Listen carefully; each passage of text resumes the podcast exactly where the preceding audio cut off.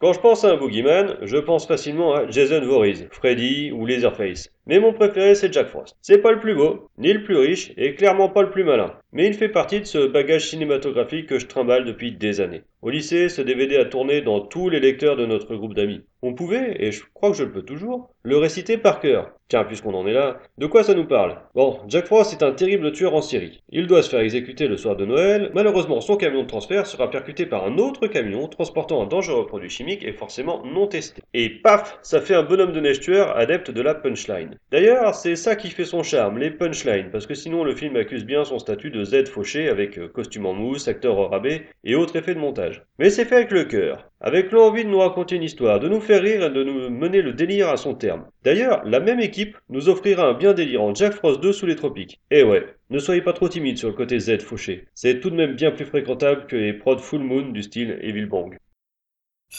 Au cours d'une nuit froide, la science et le mal sont entrés en collision. Ah ouais.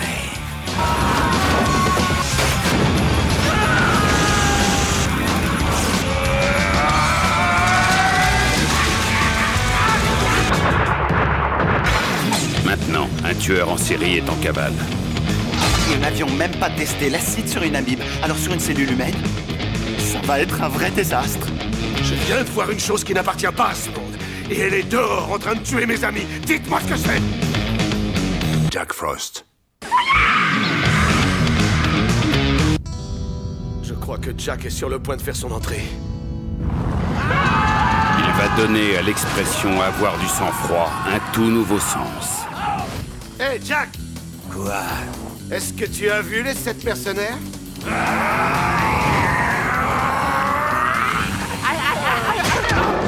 Est en train de geler.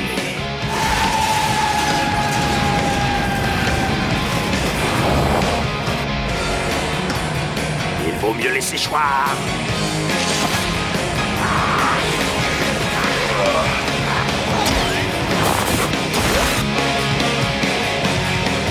Jack Frost. Regardez, les gars, je suis un Picasso.